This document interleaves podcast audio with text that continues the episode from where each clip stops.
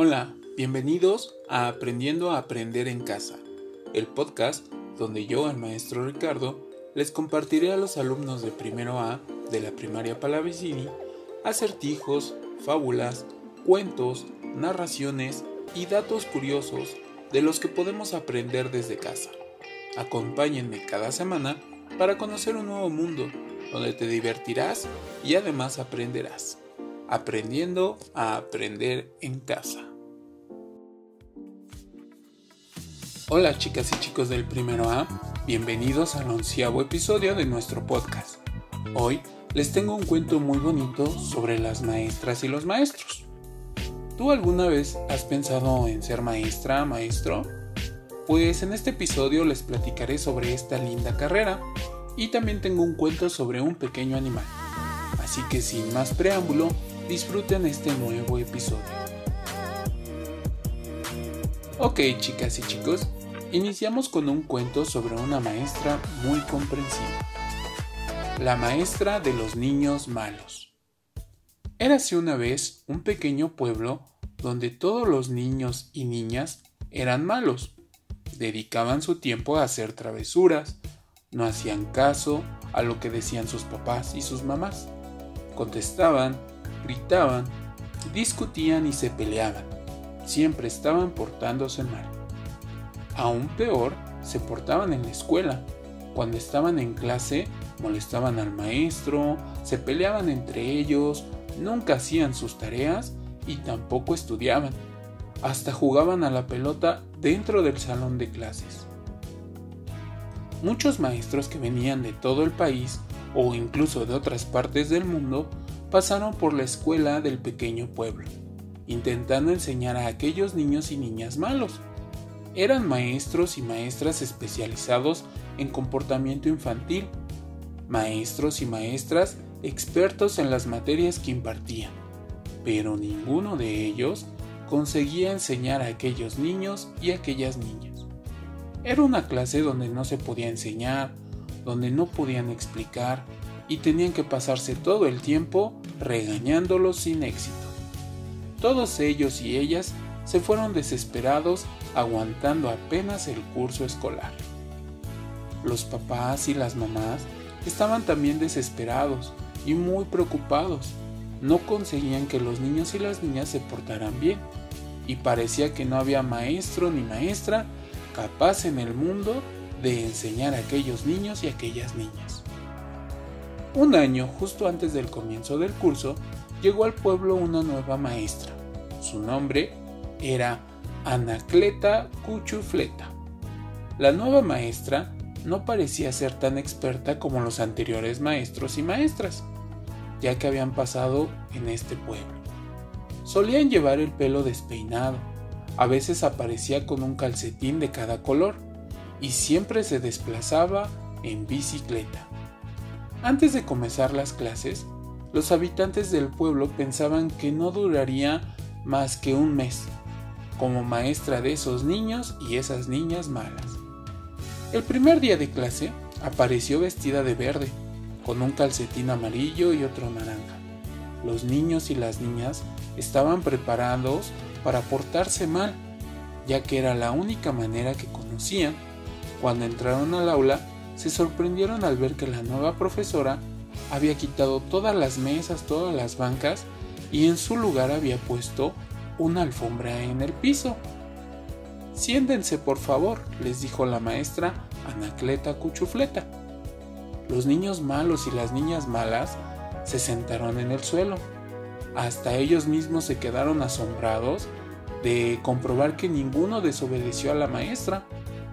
Antes de comenzar la clase, la nueva maestra preguntó a uno por uno su nombre y otras cosas, como qué es lo que les gustaba hacer, cuál era su color favorito, eh, qué cosas les gustaban o qué cosas les asustaban.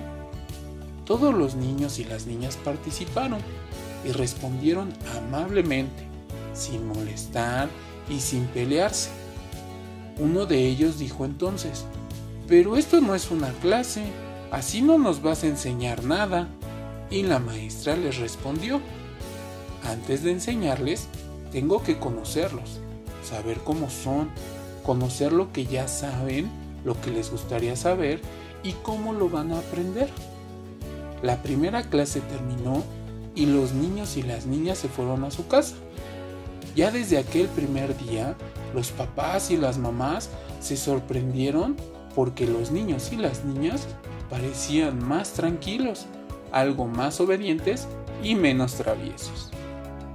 Siguieron los demás días de clase y la nueva maestra cada día sorprendía a sus alumnos. Un día vieron una película, otro día leyeron cuentos, en otra clase les dejó explorar en el parque y entre todos descubrir las características de las hojas de los árboles. Otro día también les propuso un juego sobre adivinanzas. Tenían que encontrar la solución a diferentes acertijos y sin darse cuenta, los chicos y las chicas acabaron haciendo problemas de matemáticas. Y hasta crearon una lista de reglas para la clase que todos debían cumplir, incluida la maestra Anacleta Cuchufleta, para que todos pudieran aprender. Cada día, los niños y las niñas se iban portando mejor, iban muy contentos a la escuela y tenían muchas ganas de aprender. En su casa su comportamiento también mejoró muchísimo. Al terminar el primer trimestre, el cambio era increíble. Los papás y las mamás querían conocer el secreto de la nueva maestra. Así que cuando le preguntaron cómo lo había hecho, ella les respondió, pues realmente yo no he hecho gran cosa. Los niños y las niñas no conocían otra manera de comportarse. Les he mostrado más maneras y ellos solitos han aprendido. Lo único que yo sí les he dado es un poco de cariño, mucha comprensión, algo de disciplina, una pizca de atención y les he mostrado cómo aprender lo que ellos querían aprender. ¿Les gustó compañeritas y compañeritos? Bueno, ¿qué les parece que ahora hagamos unas preguntas para ver si pusieron atención? ¿En dónde vivían estas niñas y niños mal portados? En un pequeño pueblo, sí es correcto. ¿Cómo se llamaba la maestra que les ayudó? Anacleta Cuchufleta, muy bien.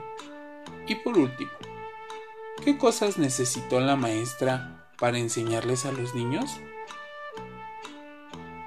Pues sí, un poco de cariño, mucha comprensión también algo de disciplina, entre otras cosas más. Muy bien. Al igual que la maestra Anacleta Cuchufleta, ustedes también pueden ser maestras y maestros. Claro, en algunos años, pero ya saben que se necesita estudiar o cómo una persona puede ser maestra o maestro. Bueno, les quiero platicar sobre esta bonita carrera. Eh, si alguna vez en la vida un maestro los va a inspirar a estudiar una carrera o a estudiar este, algún tema o simplemente esforzarse más, ya que ellos son quienes nos enseñaron a leer, a contar y en general son los que abren las puertas del conocimiento.